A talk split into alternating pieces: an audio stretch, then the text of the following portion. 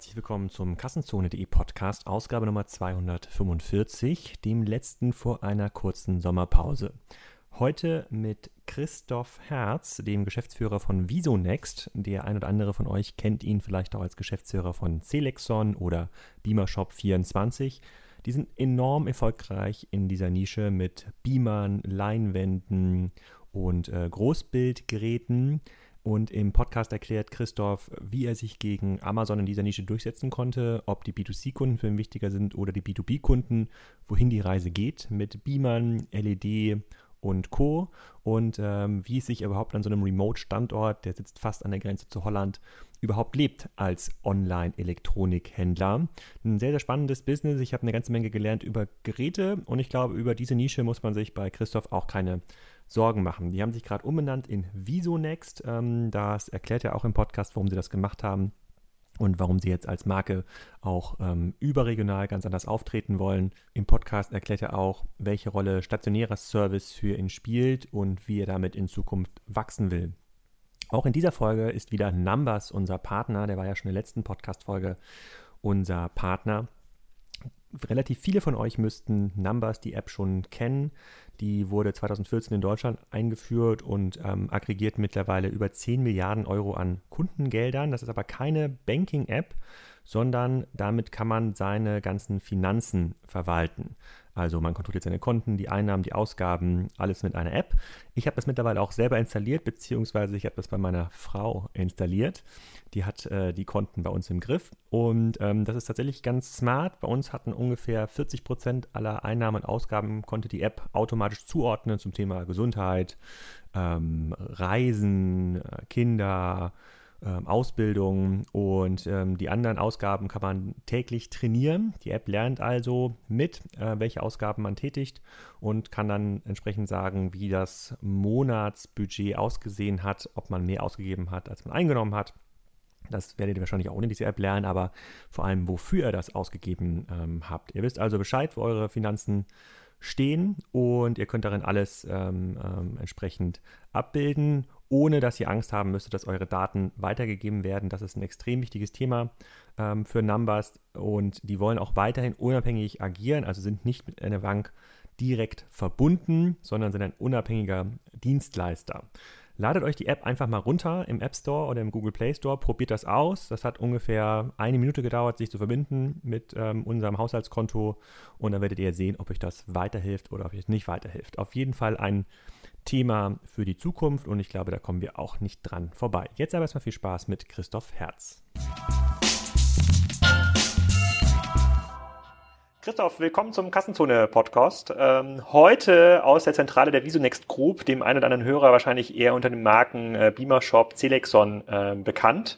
Äh, ich freue mich schon sehr lange auf diese Folge, äh, weil das ganze Thema äh, Vertrieb online und offline von Beamern und Fernsehen natürlich viele Hörer bei Kassenzone bewegt. Aber sag doch mal, bevor wir dort einsteigen, wer bist du und was machst du? Genau. Ja, erstmal herzlich willkommen. Schönen Dank für deinen Besuch. Ich freue mich auch, dass du hier bist und dass wir die Ehre haben. Mein Name ist Christoph Herz. Ich bin einer von zwei Gründern äh, der Visonext Group. Ähm, wir haben vor ja, jetzt über 15 Jahren ein Unternehmen gegründet, was sich im Bereich Heimkino und Präsentationstechnik ähm, in den Markt begeben hat. Sprich, wir verkaufen Projektionstechnik, Beamer, Leinwände, Displays, all das, was man so für, für Präsentationen und sonstige Themen äh, benötigt und haben uns im Laufe der Jahre halt so in diesem Markt ja, hauptsächlich online breit gemacht. Kannst du mal ein bisschen was zur Historie erzählen? Jetzt sitzen wir mhm. hier jetzt in total schönen Gebäuden äh, in einem Industriegebiet, muss man äh, ja. dazu sagen, nicht Münchner ja. Innenstadtlage. ähm, da gehört ja schon eine gewisse Entwicklung dazu. Also wie viele mhm. Leute arbeiten in Summe bei euch? Äh, wie viel Umsatz macht ihr so ungefähr? Und wie hat sich das entwickelt über die letzten Jahre? Ja. Also wir sind jetzt ähm, aktuell circa 120 Leute, machen ähm, 76 Millionen Umsatz jetzt zuletzt.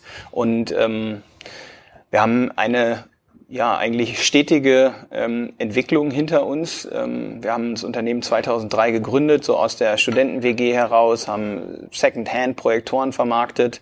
Und ähm, so im Laufe der Zeit haben wir halt begonnen mit Online-Aktivitäten, Online-Shops, Eigenmarkengeschäft. Und ähm, konnten somit langsam und stetig das Ganze gebootstrapped halt selber, selber weiterentwickeln. Wenn du so in Phasen unterteilen möchtest, dann ähm, würde ich sagen, so 2003 bis 2008, so Etablierung Online-Geschäft, äh, Beamershop 24 vorrangig als Portal, ähm, die erste Eigenmarke 2004 in China gestartet, dann bis 2008 in Deutschland entwickelt.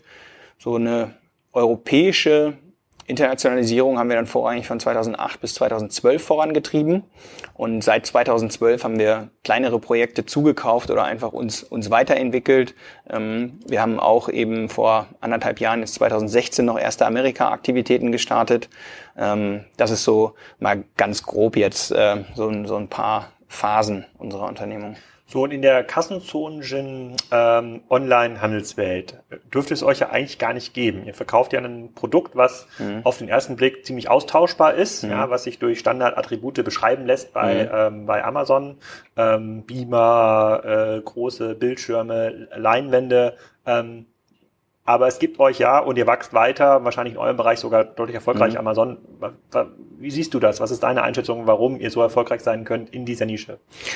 Wir haben lange, also so gerade zu Beginn war es einfach spannend und ähm, der Markt hat sich einfach über einen Preispunkt äh, differenziert. Ja, online gerade so die Zeit vor 2008, da waren die Kunden einfach äh, super happy, überhaupt online einkaufen zu können. So dieses ganze Next Day Delivery war eigentlich total egal. Die Leute haben per Vorkasse bezahlt, waren froh, wenn sie günstig Produkte bekommen. Und ähm, Initial war das einfach ein, Box-Moving-Geschäft. Ne? Also gerade so die Zeit 2003 bis 2008, da ging es einfach nur darum, äh, Pakete zu versenden. Da gab es noch ein paar Fragen. Aber 2008, glaube ich, war das Jahr, als, als Amazon auch den Marktplatz gelauncht hat ja in Deutschland. Und da war das eigentlich erkennbar, dass das ganze ähm, Box-Moving-Thema so gar keine Zukunft hat. Und ähm, irgendwann war ja auch ab, absehbar, dass andere große Konsumer in, in den äh, Markt einsteigen, also jetzt äh, Konsumer, äh, Unterhaltungselektronikhändler wie jetzt Mediamarkt, Saturn und so weiter. Und wir haben uns eben ähm, speziell so bis 2012 dann final, aber zwischen 2008 und 2012 dann eben auch positionieren ähm, wollen. Und wir sind immer stärker in den Bereich B2B reingegangen oder beziehungsweise Corporates oder Enterprise-Markt und ähm, das halt mit, mit einem gewissen Value, so dass wir viel in Projektplanungen gehen und sehr, sehr viel Beratungsqualität auch liefern können, ja, wie ein klassisches Systemhaus im Endeffekt. Und ähm, Leute kommen halt eben mit ähm, speziellen Anfragen auf uns zu, zu gewissen Raumsituationen und wir planen das dann auch, wie man diesen Raum halt eben so enabled, dass eine gute Präsentation auch möglich ist in diesem Raum. Und wir haben ähm, also sehr, sehr stark uns differenziert eben über dieses Value-Thema, über diese Persönlichkeit auch dahinter. Wir verstehen uns als digitaler Fachhandel. Also ich glaube, dass nach wie vor Leute über gewisse Themen und Produkte auch kommunizieren wollen und einfach einen Ansprechpartner haben möchten, ob der vor Ort ist oder auch ähm, dann auf Distanz nur abrufbar. Aber ich glaube, da gibt es einfach einen gewissen Need. Und gerade ein Businessbeschaffer, der möchte auch, dass die Lösung funktioniert. Und ähm, das ist vielleicht nicht so einfach, sich dann die Produkte einfach zusammenzuklicken. Und ähm, deshalb ist auch unser Online- Umsatz äh, transaktional bei unter 50 Prozent. Also wir haben wirklich sehr, sehr viele Leads, die wir generieren, um dann diese Planungen auch dann durchzuführen. Ähm, heißt das, übersetzt das auch der B2B-Anteil, also mhm. Kunden, bei denen ihr ein echtes B2B-Geschäft habt, also mhm. Geräteverkauf plus Beratung slash, slash mhm. Service, mhm. Da ist der über 50 Prozent ist bei euch? Der ist circa 50 Prozent. Also wenn du so auf die Kundengruppen schaust, dann sind wir bei 50 Prozent äh, im Corporate Enterprise Markt und ähm, 25 ist dann nochmal aus der öffentlichen Hand, Schulen, Museen, Universitäten und so weiter. Mhm. Und ähm, die letzten 25 Prozent kommen dann aus dem Bereich private Endkunden. Und das ist eben der Bereich, den wir zwar auch mit Vertical Shops ähm, adressieren. Also wir Heimkino.de äh, ist ja beispielsweise auch Teil von uns und wir haben auch ein Vertragshändlernetzwerk mit zwölf Stores in Deutschland, die ähm, sich speziell halt an Endkunden wenden. Das bedienen wir, aber das ist nicht der Großteil unseres Geschäfts. Also die Fokussierung und auch diese Neuausrichtung ähm, Visonex Group eben das äh, ist oder bedeutet für uns im Kern visuelle Produktlösungen und das halt eher für professionelle Anwender, wo wir halt auch einen gewissen Mehrwert bieten können, denn im klassischen ähm, Box-Moving oder Konsumermarkt, ähm, da ist eine Amazon im, am Ende immer effizienter. Ne? Und ähm, wir gucken ganz klar, wo haben wir Nischen und welche Geschäftsfelder können wir besetzen, wo wir halt eben über diesen Bedarf des Endkunden hinaus einfach nur irgendeine Kiste zu bestellen, ähm, halt dann auch einen gewissen Value für ihn haben. Und diese Fachhändler, die gehören euch oder sind Partner, Händler, die vor allem Produkte verkaufen, die sie über euch beziehen? Mhm. Also die gehören uns nicht, das sind Vertragshändler. Wir haben 2014 haben wir mal unseren Hauptwettbewerber übernommen. Das ist die Projektor AG in Köln, die betreiben Beamer Discount. Mhm. Und die hatten ähm, angeflanscht ein Franchise-System. Und dieses Franchise-System war aber nicht in Gänze Franchise-System und deswegen haben wir das dann ähm, im Zuge der Übernahme zu einem Vertragshändlernetzwerk umgebaut. Und das ist, wenn du so möchtest, ähm, etwas so, ja, vielleicht so ein Einkaufsverbund oder auch eine Online-Marketing-Partnerschaft, so dass wir den Unternehmen halt, diesen stationären Händlern eben ähm, Leads abgeben, die wir online gewinnen, wo wir Leute halt eben in die in die Stores pushen von denen, ne? dass, ähm, dass die eine entsprechende Frequenz in ihren Läden haben. Und unser Nutzen ist, dass die Kunden gerade diese hochwertigen Produkte, ähm, ich sag mal so gerade diese Projektionsklasse 2, 3, 4, 5.000 Euro ähm, Heimkino, hochwertige Projektoren, dass die Leute halt einfach auch eine stationäre Anlauf, Anlauffläche haben und äh, jemanden, mit dem sie das Ganze nochmal etwas durchdenken können. Genau, bevor wir nochmal in die einzelnen Produkte mhm. einsteigen, kannst du noch mal ein bisschen was erzählen zu eurer Umbenennung. Die ist ja noch gar nicht so lange her, ich glaube März, April genau. Mhm. war das der Fall. Und äh, CDXON und Beamer Shop waren ja zumindest für so meine Blase etablierte äh, Marken mhm. und auch. Begriffe so für mhm. eure Firma. Ähm, da fällt also so eine Umbenennung nicht ganz einfach. Kannst du da mal erzählen, ja. wie ist das eigentlich dazu gekommen und was sind deine Erfahrungen jetzt drei Monate später? Ja, ja vielleicht im, im Ursprung, warum... Ähm also wir haben 2003, 2004 ja Beamer Shop 24 gestartet. Wir waren damals nur mit .net unterwegs. Wir hatten einen Wettbewerber, der sogar noch .de benutzt ah. hat. Ähm, und das Ziel war ja, die Miete der WG äh, zu verdienen. Und äh, wir hatten gar nicht diese langfristige Perspektive. Haben uns dann aber sehr gut entwickelt, haben auch diesen DE, äh, diese DE-Bezeichnung irgendwann dem Wettbewerber mal abgekauft, damit wir zumindest äh, die Domains haben. Was musst du dir da zahlen? Ach, das war nicht so viel. Also kleinerer fünfstelliger Betrag. Also das war, letztens ja mh. der äh, der Ben von whisky.de ja erzählt hat, die haben ja für drei Millionen damals ah. whisky.com gekauft. Also um solche Beträge ja. ging es hier im Beamer-Bereich Nein, nicht. nein, nein, kleinere fünfstellige Summe. Ähm, Heimkino.de war schlimmer, das haben wir später gekauft, aber auch nicht so dramatisch wie jetzt die Regionen, die, die du gerade angesprochen hast. Ne? Das, das bei weitem nicht. Naja. Und wir haben einfach so ähm, relativ unüberlegt Beamer Shop 24 gestartet, fanden das irgendwie ganz, ganz smart. Die 24 war omnipräsent zu der Zeit. So Shop hat ausgedruckt, dass wir irgendwie online machen. Hm. Und Beamer war das Thema der Stunde, aber es war natürlich nicht mit Weitsicht und äh, über Jahrzehnte geplant, weil wir ohnehin immer dachten, das Beamer-Thema ist sowas für fünf Jahre. Ähm, das haben wir lange Zeit getan. Und naja, äh, 15 Jahre später, beziehungsweise die Überlegungen gingen natürlich schon eher los, haben wir uns aber gefragt, wie, wie gehen wir mit diesem Problem eigentlich zukünftig um? Ja? Ähm, in der Bezeichnung Beamer ist schon mal Technologieabhängigkeit. Shop 24 drückt nicht den Value aus, den wir eigentlich liefern können, weil viele auch nur implizieren, so du mhm. kannst halt eine Box schicken, aber nicht mehr und wie werden wir diesem Problem gerecht. Und in dem Zuge haben wir ähm, dann die neue Marke ähm, gelauncht oder kreiert, eben mit Visonext als neue europäische Vertriebsmarke, um Beamershop 24 dann auch auslaufen zu lassen. Ist aber nicht hundertprozentig äh, ja, trivial das Ganze. Wir haben fünf Länder relativ ad hoc im letzten Jahr umgestellt und haben da auch wirklich ähm, arge Probleme bekommen, was Traffic-Ströme angeht, Umsatzströme. Also im Ausland haben wir da stark gelitten. Deshalb haben wir auch die Strategie gewechselt, ähm, weil Deutschland so als, als Rückgrat, ähm, als stärkste Marke möchten wir erstmal jetzt Beamer Shop 24 bestehen lassen, aber viel in der Außenkommunikation läuft halt über Visonext, so dass wir äh, im Shop selber das Visonext-Logo daneben stehen haben. Wir haben es im Impressum stehen, die Gruppe heißt mittlerweile so. Und wenn wir jetzt mit dem Außendienst ähm, unterwegs sind oder auch auf Messeständen, da treten wir eigentlich sehr, sehr stark mit Visonext dann in den, in den Vordergrund. Und das ist auch das, worüber die Kundenkommunikation läuft, so dass wir diese Marke jetzt schon mal wahrscheinlich über Jahre vorwärmen, bevor wir irgendwann den Schalter umswitchen, Beamer Shop 24 dann ad acta zu legen. Mhm.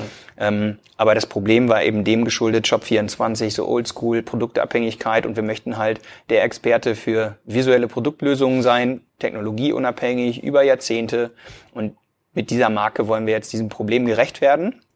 Wir hatten ähm, aber auch wie gesagt zur Gründung überhaupt nicht diese Perspektive, langfristig so unterwegs zu sein. Selexon, ähm, sprachst du ja gerade auch an.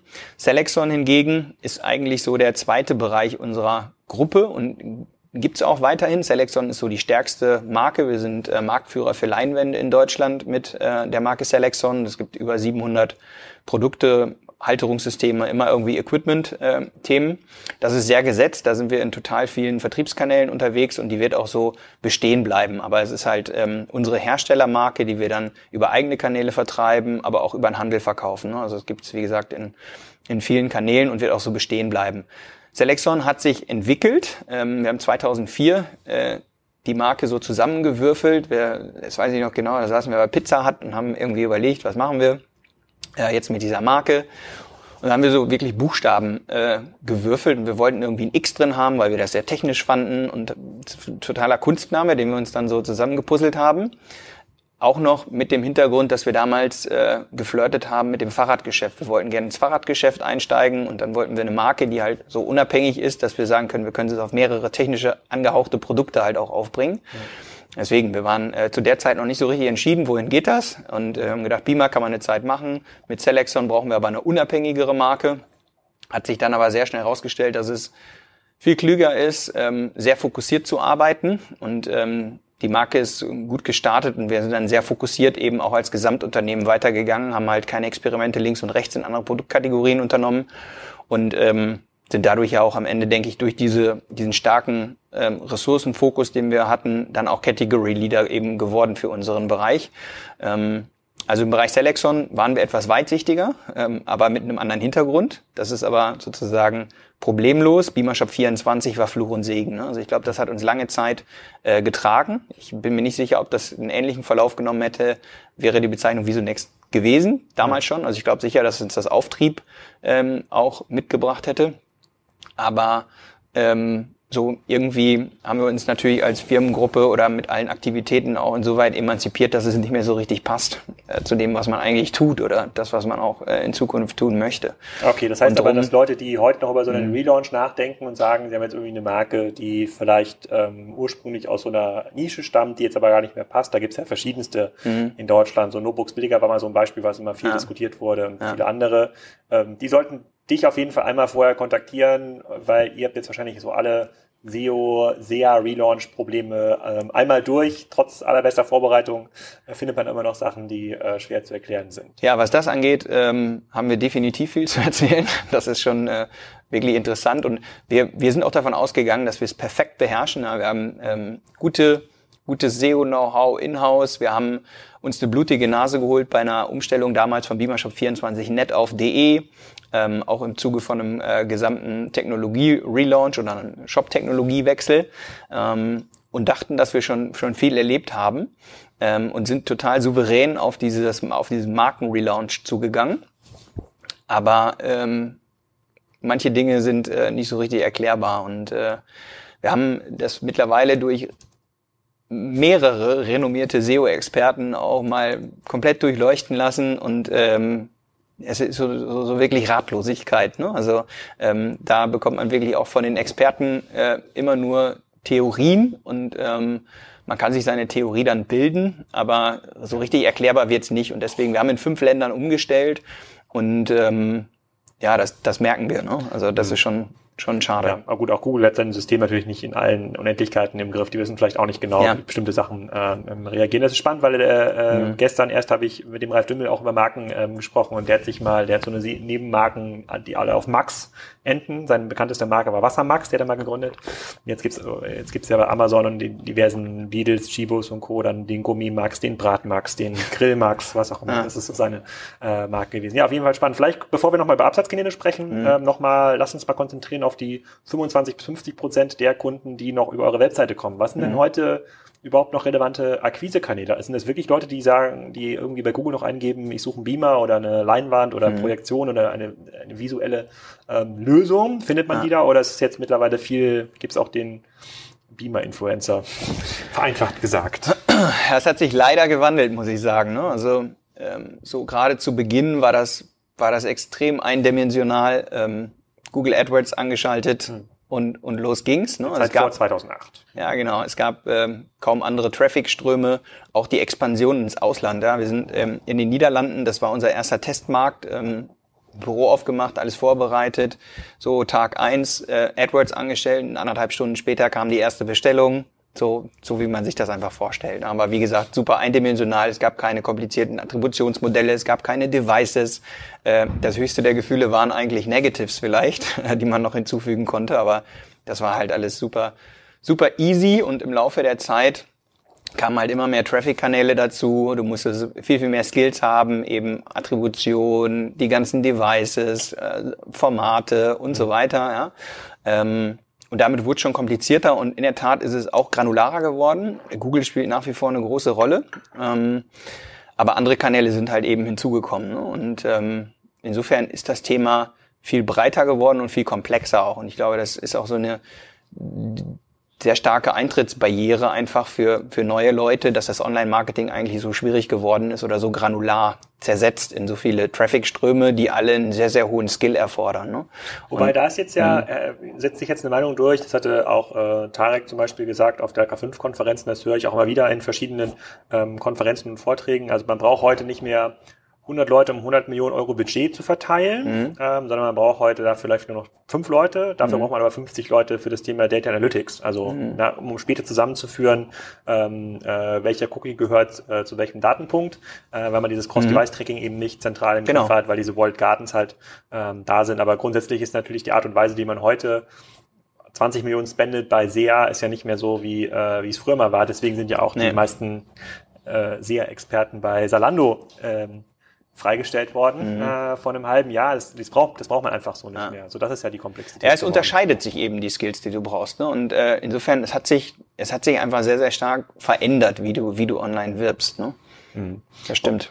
Okay, und ähm, also die, diese Veränderung führt jetzt aber nicht dazu, dass du sagst, naja, du brauchst nach vorne hin keinen Shop mehr. Der hilft euch schon noch für den B2B-Kunden, einmal mhm. um den zu akquirieren, um mhm. irgendwie den Lead zu bekommen, damit er euch irgendwie, ja. damit er euch irgendwie anruft. Aber hast du denn da noch eine echte Differenzierung für den B2C-Kunden Richtung Amazon, Richtung Notebooks-Billiger, Richtung Cyberport, wer auch immer, äh, wie mhm. man verkauft? Oder ist eher die Gefahr, dass, ähm, weil das ja auch so ein Markt ist, wo nach meinem Empfinden, äh, äh, wo es ja sehr, sehr viele verschiedene Anbieter gibt und Leute vielleicht nur nach Auflösung und ja. äh, irgendwie Lumen gucken, also irgendwie mhm. Helligkeit und gar nicht so nach Marken, wo dann irgendwie jede chinesische Hinterhofabrik mhm. anfängt, mhm. äh, Drittmarken zu entwickeln und die in alle Kanäle irgendwie reinpresst, was ja dann zu einem massiven Preisverfall mhm. führen dürfte. Wie ist denn so dein, deine Sicht darauf? Mhm. Also jetzt bezogen auf diese ganzen äh, chinesischen Brands oder die ähm, in Anführungszeichen Austauschbarkeit zu anderen Anbietern? Beides, beides, mhm. beides. Aus, ja. Austauschbarkeit sowohl als Händler, aber auch äh, Flutung des Marktes über mhm. chinesische Brands. Ja. Also die Austauschbarkeit zu Händlern. Ja, es ist natürlich, ähm, du kannst, äh, wenn du ein Produkt haben möchtest mit, einer, e, mit einem ERN-Code, was du haben möchtest und du arbeitest dich selber rein, ähm, dann bestellst du das und dann ist das gut. Das kannst du bei uns machen, das kannst du bei anderen machen. Das ist ziemlich einfach und ziemlich gut lösbar. Wir sind halt noch eben ganz anders in der Tiefe in dieser Materie, um erstmal die Entscheidung für dich auch zu validieren. Ist das überhaupt gut, was du da tust? Mhm. Ähm, und das zu reflektieren. Es gibt über tausend verschiedene Projektoren. Es gibt die für jeden Anwendungszweck. Es gibt verschiedene Technologien, was Farbwiedergaben angeht. Das ist schlecht, wenn du irgendwie die Telekom berätst und du nimmst halt irgendwie das Produkt mit der falschen Technologie, weil die Farbe nicht richtig rüberkommt. Es kommt immer wieder vor, dass Testsiegerprodukte ähm, in völlig falsche Hände geraten, weil der Anwendungszweck völlig, völlig anders geartet ist. Ähm, das heißt, so ein Beratungsgespräch macht eigentlich Sinn. Es ist ja auch kein günstiges Gut und solange du jetzt nicht sagst, ich will unter 200 Euro irgendwie Hauptsache ein großes Bild haben, ähm, dann überdenkt man die Entscheidung ja vielleicht oder sollte dann genau, passgenau eben schauen, wie funktioniert das. Und wir können dich natürlich auch aufmerksam machen auf ähm, gewisse andere Themen, ja, also wie, wie, wie, wie gehst du denn jetzt um äh, mit dem ganzen Thema Signalmanagement? Ja, wie kommt überhaupt die Bildübertragung zustande? Ähm, wie bettest du das in deine Umwelt ein? Brauchst du noch ein Videoconferencing-System? Äh, wie äh, gehst du mit deiner Audiospur um? Also es gibt ja ganz viele Fragestellungen auch, ähm, die manche vielleicht missachten oder deswegen vielleicht gar nicht so mit so einem hohen Anspruch irgendwo rangehen. Aber wir können dir halt wirklich helfen, die Präsentation zu verbessern, die du halt dann deinen Kunden oder Partnern auch zeigen kannst. Und da haben wir halt eben ähm, ja, sehr geschulte Leute. Die Industrie ist hier regelmäßig. Wir gehen sehr tief in die Produkte und ähm, da haben wir einfach ein, ein wahnsinniges äh, Produkt-Know-how und das, glaube ich, merken halt auch viele Kunden. Das transportieren wir auch durch viele Dinge auf der Website selber so dass wir natürlich irgendwie USPs vielleicht auch anders transportieren als andere Shops, ähm, aber wir können das Ganze halt auch dann eben über den Vertrieb halt stützen. Würdest du dann sagen, ihr seid das, was Thomann für Audio ist, seid ihr für visuelle Lösungen? Das würde ich sagen, ja. Mhm. Mhm. Das ist ein, ein, recht guter Vergleich. Und ich glaube, das ist auch ähm, schon ein Thema, ähm, wo sich gewisse Handelsmodelle ja auch irgendwie so emanzipieren. Wenn du das Marktplatzgeschäft anguckst, dann hattest du ja so die erste Stufe der Marktplätze, das, das waren einfach diese Bauchläden wie Amazon, die haben halt alles irgendwie zur Verfügung gestellt. Ne? Dann hattest du die zweite Stufe, also dass die Marktplätze dann einfach nochmal vertikaler wurden. Und dann in der dritten Stufe, so dass die Marktplätze, die vertikal sind, nochmal Zusatznutzen oder Funktionen auch mit, mit äh, angeflanscht haben. Und genauso sehe ich das auch bei den Händlern, dass sich da jetzt einfach viele, viele Fachhandels- oder Kompetenzen bilden, wo du einfach ähm, ja, äh, ein anderes Umfeld hast, was der Kunde auch erwartet. Ne? Also ähm, du bist ja auch früher nicht nur in den Karstadt gegangen. Ne? Also ähm, das ist ja auch was, je nachdem, was dich anspricht, mit wem du dich unterhalten möchtest, gibt's halt einfach Know-how-Träger. Und ich glaube, das bildet sich ja auch online stärker raus. Hm, ja, gut, da ist immer ein bisschen die Frage, das scheint nicht für alle, ähm, für alle Bereiche des Lebens zu stimmen, so, mhm. weil sich halt nur sehr, sehr wenige Spezialisten, also wie so ein Thomann, mhm. wie vielleicht ihr bei Beamer, mhm. vielleicht für Sportitje, vielleicht für ja. Sportgeräte rausbilden, aber für die meisten Bereiche ähm, reicht dann doch der, äh, der, äh, der Händler mit dem größten Angebot und dem günstigsten, dem günstigsten Preis. Klar ist das super interessant, aber ich würde mal sagen, das sind häufig auch so, so äh, Low-Involvement-Produkte, ne? Da habe ich genau, halt nicht so eine genau, hohe Affinität zu bestimmten Dingen oder ähm, das sind so Commodities, ne? Also genau. Also entweder wenn es super komplex ist, ob das mhm. Modell, Modell bei euch oder Audio, kann es auch für einen ja. Teil unter 100 Euro viel Beratungsbedarf mhm. ähm, geben oder wenn es tatsächlich diese ja. Investitionsbarriere äh, ist. Aber ähm, versuchen wir nochmal Teil 2 mhm. äh, äh, zu beantworten. Ja. Die, die, chinesischen Händler, du hast ja hier mit mhm. sehr vielen Marken zu tun, die auch mhm. bei euch Produkte verkaufen. Sei es irgendwie Samsung, sei es LG, ja. sei es, die werden wahrscheinlich hier mindestens einmal im Jahr, wenn nicht sogar öfter bei euch vorbeikommen und sagen, Christoph, wie kann ich Platz 1 auf eurer Startseite kaufen, damit mhm. ich meine neue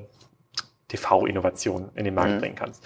Ähm, A, wie hat sich die, wie schätzt du die Position dieser Markenhersteller heute ein, mhm. wo es ja so einen krassen Preisverfall gibt mhm. und alle irgendwie Schwierigkeiten haben, in einem weitgehend überdistribuierten Markt ihre Produkte mhm. an den Mann zu bekommen. Ich weiß nicht, wie viele Röhrenfernseher es noch gibt in Deutschland, die ausgetauscht äh, werden müssen. Mhm. Äh, aber es müssen viele sein, wenn ich mir die Werbung für Flatscreens äh, mhm. anschaue. Äh, und B, äh, parallel dazu, gleicher Frage, Korridor, ähm, welche Entwicklung machen dann diese chinesischen Marken, die dann mit in Anführungsstrichen günstigen ähm, äh, ähm, Low-Budget-Produkten in den Markt drängen? Mhm. Also ähm, als erstes, wir verkaufen keine Werbeflächen. Also wir sind, äh, wir sind kein Anbieter, wo du die Startseite kaufen kannst, sondern es gehört natürlich irgendwie viel zu einer Partnerschaft auch auf der Supply-Seite. Ne? Also ähm, da spielt ganz viel mit rein. Und wenn du jetzt als neue Marke zu uns ankommst oder auch als besondere Marke und du willst was platzieren, was uns nicht passt, wo uns der Partner nicht passt oder sonstiges, da kann man keinen Startplatz kaufen. Wir sind kein Unternehmen, was Werbeplätze verkauft, sondern wir wollen halt gute Produkte für die Kunden, gute Lösungen, die auch nachhaltig funktionieren. Insofern, mhm. das machen wir gar nicht. Ähm, welche Hersteller funktionieren überhaupt gut? Das kann man ja also du hast ja, wenn du diese, diese Auftragssituation oder diese Auftragsfertiger-Situation anguckst, es gibt eben Hersteller, die labeln nur und es gibt halt Hersteller, die haben halt ein wahnsinnig hohes, äh, wahnsinnig hohen äh, Patentanteil in den Produkten. Und meist sind es die Hersteller, die eben ähm, mit Patenten oder besonderen Technologien kommen, die selbst entwickeln, die dann auch echte USPs haben. Und bei uns sind die stärksten Marken tatsächlich die, die eher USPs haben die selber entwickeln und es sind weniger die, die traden. Da sind auch große Marken, die natürlich nur traden, aber die keine Werke haben, die extrem starke Marken haben. Aber ähm, du merkst schon, dass die Sachen, die, die halt einfach eine gewisse Technologie innehaben, die, die auf Patenten beruhen und so weiter, dass die halt signifikant besser laufen. Deswegen glaube ich, einmal gibt's halt einen Markt mit sehr qualitativen Ansprüchen, wo du USPs halt argumentieren kannst, die der Kunden auch als Nutzen hat. Und dann gibt's natürlich auch einen großen Teil, der sehr preisgetrieben einkauft, dem ist das völlig egal. Da geht's dann einfach um MeToo-Produkte. So, und MeToo kann ja sogar sein, dass du sogar noch eine Marke draufkleben hast, aber du kriegst auch in diesem MeToo-Markt ähm, Produkte mit, mit guten Marken, mit schlechten Marken. Dann gibt's noch nochmal den Bereich ähm, dieser, dieser ganzen, ähm, ganzen China-Brands, die auf Amazon dann unterwegs sind.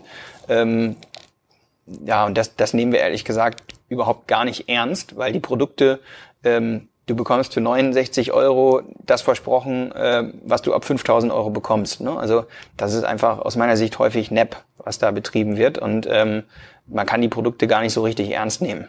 Mhm. Insofern finde ich, gibt es da ein sehr, sehr starkes Qualitätsgefälle und äh, da sehen wir uns eben auch in, in der äh, Situation, dass wir eben sehr kuratiert gucken müssen, was man überhaupt für Produkte auch auf den Kunden loslassen kann. Ne? Also ähm, wir kennen die ganzen Chinesen und wir haben auch schon für verschiedene Märkte ähm, auch, auch selber gebrandet ähm, für gewisse Anforderungen. Ähm, aber das, das ist zum Teil, ist das kein Produkt, was man rechtfertigen kann. Ne? Ja, okay, aber wie würdest du, angenommen, du bist jetzt der, der, der CEO oder Europachef mhm. von LG mhm. ähm, und müsstest jetzt versuchen, und die müssen ja auch irgendwie, ich weiß nicht, was Europa in LG in Europa macht, eine Milliarde, zwei Milliarden, I don't know, mhm.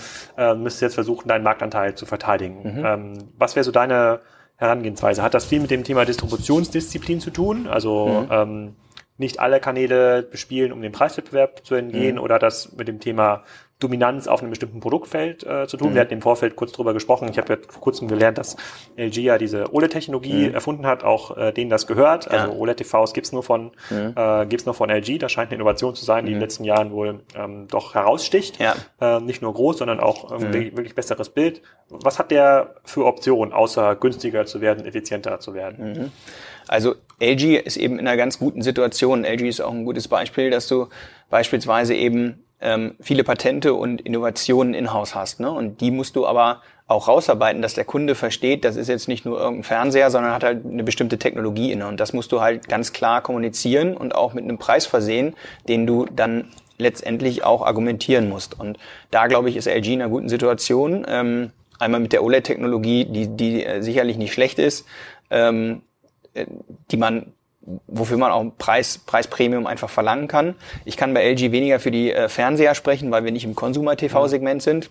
Ich kann aber für die LG-Projektoren sprechen. Und ähm, die LG-Projektoren sind ein super Beispiel. Die bedienen sich nicht irgendeiner Factory und kleben ihr LG-Logo drauf, sondern LG entwickelt selber und ist halt ähm, wirklich extrem gut aufgestellt, eben in dem Bereich LED-Technologie. Ne? Und ähm, da haben die sehr, sehr gute Lösungen, die die selber auch, ähm, auch fertigen und auch kreiert haben und damit sind sie sehr erfolgreich. Insofern ähm, kann man das nicht vergleichen, kann man das nicht vergleichen mit, äh, mit so, so China-Produkten. Was heißt LED-Technologie? Also das LED-Lampen? Die Lichtquellen, die in den äh, Projektoren sind. Das sind keine Quecksilberlampen, die mehr in diesen Produkten stecken, sondern dann halt eben LED, ähm, LED-Module.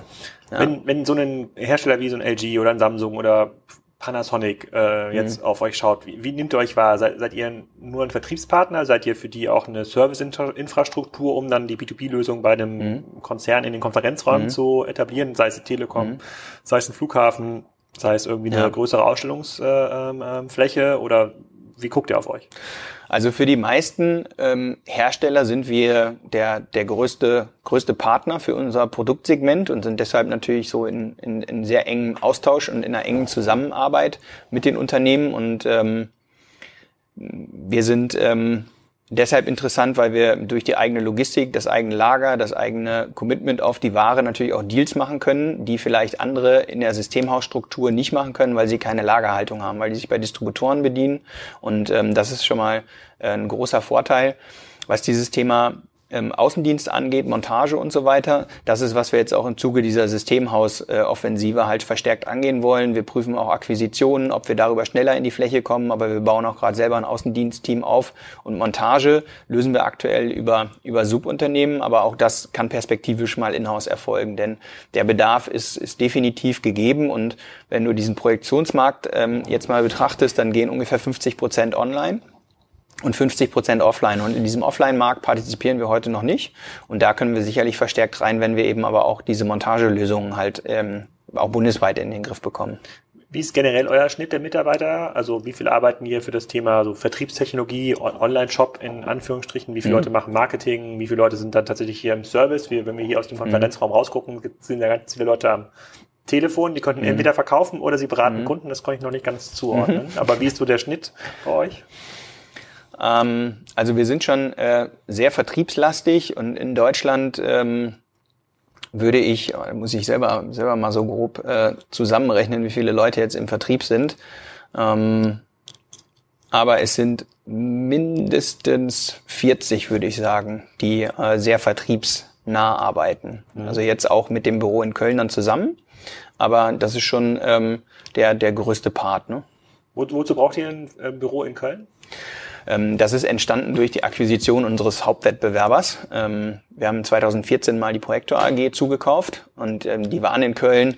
Das ist ein festes Team an Kölnern und die wollten wir auch so da belassen und wir haben da ein ganz hübsches Büro, wo wir eben jetzt in einer, in einer besseren Lage als in Emstetten auf der grünen Wiese auch ähm, Native Speaker bekommen können. Und wir haben da zum Teil auch Kräfte, die dann eben mithelfen, bestimmte Länder auch noch ähm, mit zu bedienen. Ne? Also äh, da sitzen noch Franzosen, Italiener, äh, Italiener Schweden und so weiter. Also Leute, die du hier vielleicht auf der grünen Wiese eher nicht findest, haben wir dann in Köln auch nochmal. Und deswegen gibt es dieses Kölner Büro.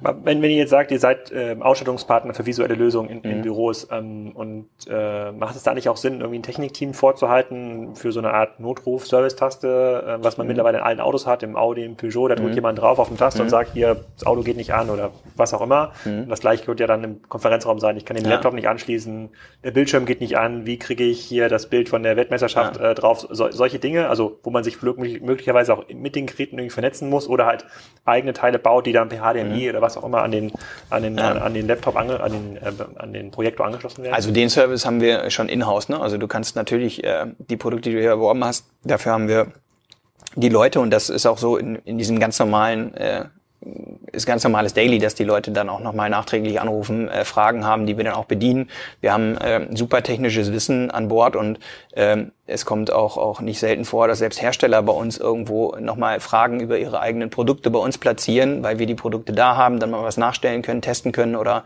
äh, denen auch Dinge beantworten können. Also wir sind für die Industrie auch ein wichtiger Sparringspartner, was die eigene Produktqualität angeht. Aber ich meine damit eher ein Inter digitale Interfaces beim Kunden. Also mhm. was du ja vermeiden möchtest, ja, so, ob das jetzt der Telefonvertrieb ist oder Vertrieb mhm. ist oder die Webseite, dass die Leute ja. so vergleichbar, vergleichbar kommen du willst ja in so ein Subscription-Modell. Also der kriegt seinen mhm. Beamer geliefert oder sein, mhm. seine, seinen großen, ein großes äh, äh, Screen-Gerät für den, okay. äh, für den, für den Raum und dann soll er irgendwo draufdrücken oder idealerweise sollst du dann, ihr habt jetzt nicht wohl irgendwie Tinte nachfüllen könnt, das ja. ist schon klar, aber vielleicht gibt es irgendwie andere Verbrauchsmaterialien. Hauptsache er bestellt bei euch. Gibt es solche Überlegungen? Es gibt mal oder gab mal die Ersatzlampen, gibt es natürlich weiterhin, aber durch äh, wachsende LED- und Lasertechnologien in den Produkten nimmt das ab. Mhm. Ähm, wir haben aber deswegen keine Tasten oder sonstiges. Wir können auch leider keine Aufkleber auf unsere Produkte aufbringen, weil wir ähm, in so vielen Vertriebskanälen unterwegs sind, dass das einfach äh, viel zu heterogen ist, als dass wir jetzt sagen können, so wie so Next-Sticker drauf und fertig. Also weil wir verschiedenste Vertriebswege äh, auch unterstützen.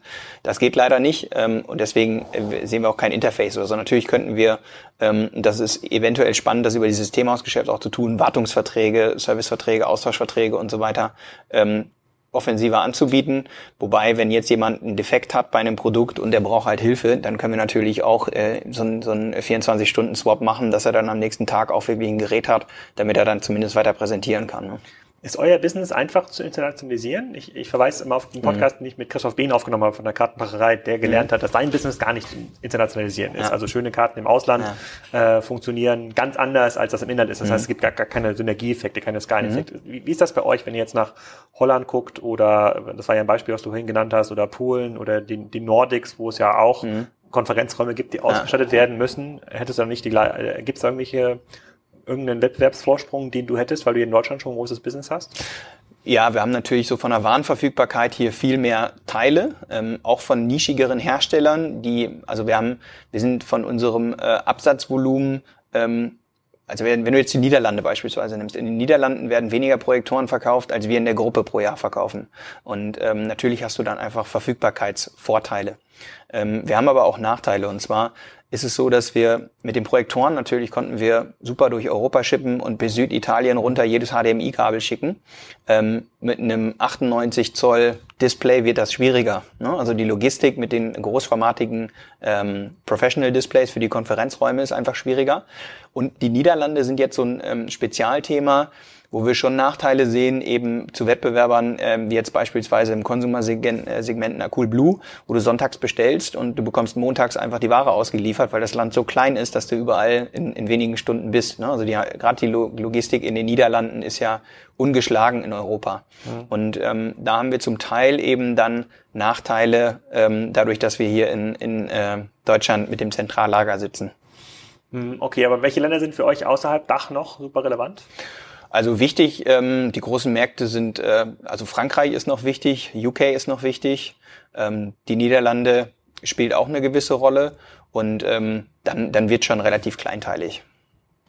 Wenn du jetzt nach vorne guckst, was das Thema Wachstum angeht, du hast mhm. ja gesagt, dass diese Umstellung zum äh, digitalen Fachhandel, Systemhaus, mhm. das war für euch jetzt mal schon, äh, schon ein großer Schritt. Ist es auch ja. das, was du sagst, da geht die Reise hin oder gibt es andere digitale mhm. Vertriebskanäle als insbesondere Plattformstrategien, wo du sagst, ja, ich finde jetzt schon noch diverse Produktnischen, wo ich mir zutraue, ähm, ob es jetzt eine chinesische Factory ist oder mit ja. einer Eigenentwicklung, Produkte in Amazon, in Otto mhm. oder andere Marktplätze zu pushen? Mhm.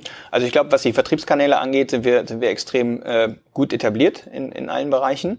Ähm, was unsere Wachstumsmöglichkeiten angeht, wir konzentrieren uns jetzt zunächst eben auf diese ganzen Systemhauskomponenten, mehr in die Fläche zu kommen, Außendienst, Persönlichkeit zum Kunden weiter auszubauen. Wir müssen auch diesen Shift vom Beamer zum Display begleiten. Ähm, dann das nächste Thema sind die LED-Walls, wo du aus Modulen eben größere Wände baust. So dieses ganze Produktthema, das begleiten wir. Was kostet Ansonsten, so eine Wand für so ein Konfi? Also ja, vergleichbar 100 Zoll oder 90 Zoll? Also so klein ähm, sind die, also klar kannst du bauen, aber so eine gängige Größe, sage ich mal 120, 130 Zoll, kostet schon eher 100.000 Euro aufwärts. Hm.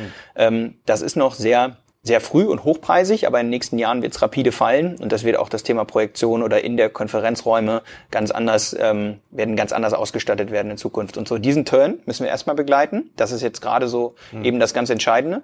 Ähm, generell mit der Marke Visonext sehen wir uns aber für den visuellen Produktbereich und da kannst du natürlich in Bereiche gehen, ob das Printing ist, ob das Imaging ist, ob das Augmented Virtual Reality ist. Du kannst ähm, genauso in den Bereich 3D-Druck reingehen, alles, was irgendwo visuelle Produkte erzeugt und die irgendwo eine erklärungsbedürftige Fachhandelskomponente haben, die sehen wir, die sehen wir bei uns in Zukunft. Aber wir möchten jetzt eben diesen Shift erstmal sauber hinbekommen und dann halt gucken, welche Themen äh, danach noch kommen können. Wie schätzt du das ein? Ich würde euch jetzt erstmal klassifizieren als Online-Händler, wenn man so ganz, mhm. ganz naiv von draußen guckt, auch ja. wenn du sagst digitaler Fachhändler. Und ihr seid jetzt mhm. hier, ich bin jetzt ja hierher gefahren vom äh, Hauptbahnhof mhm. Münster, habe ich mich in ein Auto gesetzt und ja. bin hier nach Emstetten äh, ähm, gefahren. Hier ist so ein Industriegebiet mit den meisten Podcast-Gästen, mit denen ich hier so spreche oder auch mit vielen äh, Kunden, mit denen wir von Spiker zu tun haben. Die haben natürlich enorme äh, Probleme beim Recruitment. Mhm. So, für ein Business, sei es jetzt die äh, Fachexperten, die dann auf der Fläche Service machen, ja. seien es halt die Leute, die hier im Office äh, Service machen. Wie, wie, kriegt ihr die Leute? Also kriegt ihr überhaupt mhm. Leute? Und wenn mhm. ja, wie? Ja. Also man muss dazu sagen, wir sitzen zwar auf der grünen Wiese, aber das Münsterland ist eine extrem, ähm, ja, extrem gesettelte Region, der sehr gut geht, Infrastruktur, eher, eher Infrastruktur stark ist. Also es gibt wahnsinnig viele äh, Hidden Champions so in dieser Region. Wir haben mit Münster eine super starke, ähm, super starke Universität einfach in der Nähe. Das heißt, viele Leute kommen auch aus Münster und du kriegst schon viele, ähm, viele Leute und ähm, wir haben uns in der Region auch wirklich so als einer der digitalen ähm, Unternehmen auch ja, sind wir, sind wir sehr sichtbar und dadurch haben wir auch entsprechenden Zulauf einfach von Leuten, die E-Commerce machen möchten, die irgendwie an digitalen Themen interessiert sind. Deswegen haben wir ehrlich gesagt da nicht so große Probleme. Wir hatten mal größere Probleme im Bereich ähm, ähm, Developer, also Programmierer herzubekommen, ist schon schwierig, aber meist sind das Leute, die hier aus der Region kommen, in der Region bleiben wollen und wir haben jetzt eine gute Mannschaft zusammen. Ähm, Wie viele Entwickler arbeiten? Äh, knapp 30 sind bei uns und ähm, damit haben wir eine ganz gute, ganz gute Stärke aus meiner Sicht und ähm, deswegen sind wir ganz happy und auch was die Recruiting-Themen angeht, ähm, da haben wir weniger Schmerzen, weil wir, glaube ich, ähm, ja auch, auch einfach ein, super Team haben, was dann auch häufig irgendwie Freunde von Freunden dann nochmal anwirbt. Und ähm, deshalb ist das gar nicht so ein, so ein großes Thema. Müsst ihr hier auch die Gehälter zahlen, die man mittlerweile in Köln, Hamburg und Berlin zahlen muss, oder kommt man ja auch etwas günstiger davon? Also wenn du ähm, die ganz großen Städte Frankfurt, München und so weiter nimmst, dann sind natürlich Gehälter spiegeln auch immer Mieten und Immobilienpreise und so weiter wieder. Und ähm, Insofern glaube ich, gerade wenn du so Richtung, Richtung München oder so guckst, dann ist es hier niedriger, genauso wie hier Baupreise günstiger sind. Beispielsweise jetzt dieses Industriegebiet, in dem wir hier sind, ähm, das kannst du nicht vergleichen natürlich mit, äh, mit Preisen von Immobilien, ähm, was du für ein Grundstück in Köln oder wo auch immer bezahlst. Insofern Kriegt ist das schon. noch Baugrundstücke in äh, Man bekommt noch Baugrundstücke, wobei Emstetten auch limitiert ist von den Flächen. Es wird noch ein neues Gewerbegebiet entstehen, ähm, was auch äh, glücklicherweise an unser grenzt, so dass wir da Optionen äh, erhalten. So, so, davon gehe ich zumindest aus. ähm, aber es ist natürlich auch ein Wettbewerbsvorteil. Ne? Also du hast ähm, dadurch einfach durch günstigeren Grund oder Logistik ist ja nicht so entscheidend, wo die jetzt sitzt ähm, ist es ist es natürlich auch äh, wiederum attraktiv, dann hier zu sein. Ja, ja total. Ich meine, ich erinnere mich noch an ein Gespräch mit ähm, ähm Roland Brack, äh, sozusagen einem sehr erfolgreichen äh, mhm. Schweizer Händler, ja. und er meinte, dass man auch da in den ab, abseitigen Gebieten der Schweiz, wo man Lager baut, ist man dann schon für eine, für eine erschlossene Fläche bei 300, 400 Franken pro Quadratmeter. Deswegen muss er in die Höhe bauen. Ja. Da kann man sich quasi große Flächen wie hier, ihr habt ja, ja. quasi, das hier luxuriöse Bedingungen, wie hier Leute parken können und äh, wie man sich auf den Hof bewegt, das findet man ja kaum noch, ja, das ähm, stimmt. Ähm, mhm. kaum noch in Deutschland. Ähm, kann, ist es für dich nach vorne noch reizvoll, weitere, ähm, äh, weitere Subdomains auszugründen? Also Heimkino hat es schon genannt, mhm. das war ja so eine Strategie der, der frühen 2000er. Äh, und da haben sich jetzt einige Unternehmen wie so ein World Stores und auch einen, äh, ähm, auch einen äh, CSN äh, und Co. dann Richtung Wayfair bewegt, zum Beispiel als zentrale Marken. Also ihr bündelt ja jetzt unter Visonext so mhm. eine Marke, aber es kann mir schon vorstellen, ich sehe im Hintergrund so eine äh, Augmented Reality Brille, dass man für mhm. bestimmte Nischenbereiche ja. schon nochmal solche Marken ausgründet. Spielt das für mhm. euch eine Rolle? Also mit ähm, wenn man jetzt auf unsere Gruppe schaut, dann haben wir drei eigene Marken, unter denen wir Produkte produzieren. Und ähm, je nach Produktkategorie, ja, kann es sein, ähm, dass wir, dass wir weitere hinzufügen. Aber ich bin eher der Meinung, dass wir uns da fokussierter auf diese Marken konzentrieren und eher stärker noch mit diesen Marken aktiv sein möchten. Da glaube ich, weil wir möchten eh in diesem Produktbereich bleiben und in dem Produkt selber ausgründen, das möchte ich nicht. Wenn du über Portale sprichst oder Shops, dann sind wir in diesem Bereich ähm, da haben wir ja vier an der Zahl. Das ist einmal Visonext äh, beziehungsweise Beamershop 24 plus die ausländischen Derivate. Dann gibt es ähm, edu.de als also edu.de Education ist das Thema Bildung clever einrichten. Wir vereinen unsere Medientechnik seit ungefähr anderthalb Jahren auch mit Schul- und Kindergartenmöbeln. Das ist eins. Dann gibt's heimkino.de äh, .de und eben Beamer Discount. Und dass wir noch mehr Portale aufbauen, das kann ich mir ehrlich gesagt nicht vorstellen. Wir wollen in diesem visuellen Kontext bleiben und die Kernmarken, auf die wir setzen, sind ganz klar ähm, Selexon und Visonext. Das sind die beiden, die beiden größten, gewichtigsten und die wollen wir weiter stärken und auch europäisch ausbauen. Ähm, wir haben interessante Verticals mit edu.de, ja, also gerade dieses Thema Education super interessant. Der, der ganze Markt äh, digitalisiert sich da weiterhin und ähm, es ist ein sehr tradierter Markt. Da ähm, entwickeln wir uns ganz, ganz hervorragend. Und so haben wir schon interessante Verticals, aber aber so diese Ressource soll eigentlich in die großen Projekte wandern. Und wir haben sehr viel experimentiert in der Vergangenheit und haben ja auch mit, äh, mit vier verschiedenen Online-Portalen, die sich an Endverbraucher richten, schon eine Anzahl und ähm, da bin ich nicht unbedingt daran interessiert, äh, weitere aufzubauen, weil das ganze Setup ist natürlich schon immer sehr, sehr hoch für Projekte. Das stimmt. Ich wollte nur mal fragen, wie, wie ihr da mhm. mittlerweile eure Sicht darauf ist. Dann vielleicht noch eine letzte Frage zum Thema Absatzstrategie. Die mhm. Marken, die ihr selber produziert, verkauft ihr die auch bei Amazon? Verkaufen wir auch bei Amazon, ja. Mhm. Und wie ist eure Erfahrung dabei? Also gelingt es euch dort zu einem Angebotspunkt zu kommen, der für euch attraktiv ist? Oder geht es dann nur um die Verteidigung von Fläche gegen potenzielle Wettbewerber aus Asien? Ähm, ja, wir machen das mit einer Strategie, dass wir das geteilt angehen. Also einmal haben wir unsere äh, gesettelte Marke Selexon, die ähm, die bieten wir da an, die ist da mhm. verfügbar. Aber wir haben äh, zunehmend beobachtet in den vergangenen Jahren, dass immer wieder versucht haben, äh, Chinesen irgendwelche Low-Budget-Produkte halt da zu platzieren. Mhm. Und aus dem Grund haben wir auch eine, ähm, eine, eine Low-Budget-Marke kreiert, die wir eben bei Amazon platzieren, um halt diesen Chinesen halt so ein bisschen das Tor zuzumachen und diese Mengen halt selber in den Markt zu geben. Ja, das waren, sind Produkte, die sind ursprünglich mal ähm, für den indischen Tendermarkt äh, entworfen worden, also volumige Entwicklungsländer. Ähm, aber der Amazon-Kunde ähm, findet das okay, findet, gibt dem irgendwie viereinhalb Sterne und ähm, soll dann soll dann auch damit zufrieden sein. Ist halt immer auch die Frage, was erwartest du für den Preis. Ne? Aber ja, wir versuchen schon, die ähm, Preispunkte zu belegen, die der Kunde einfach haben möchte aus Wettbewerbssituationen. Und ähm, wir möchten da dem Chinesen jetzt nicht äh, direkt anbieten, äh, bestimmte Spielfelder für sich zu übernehmen, sondern wir denken, dass wir halt in den unterschiedlichen Preisbändern ähm, auch einfach unterwegs sein sollten, wenn der Markt das möchte. Verkauft ihr an Amazon oder habt ihr seid ihr nur im Marktplatzgeschäft aktiv? Beides.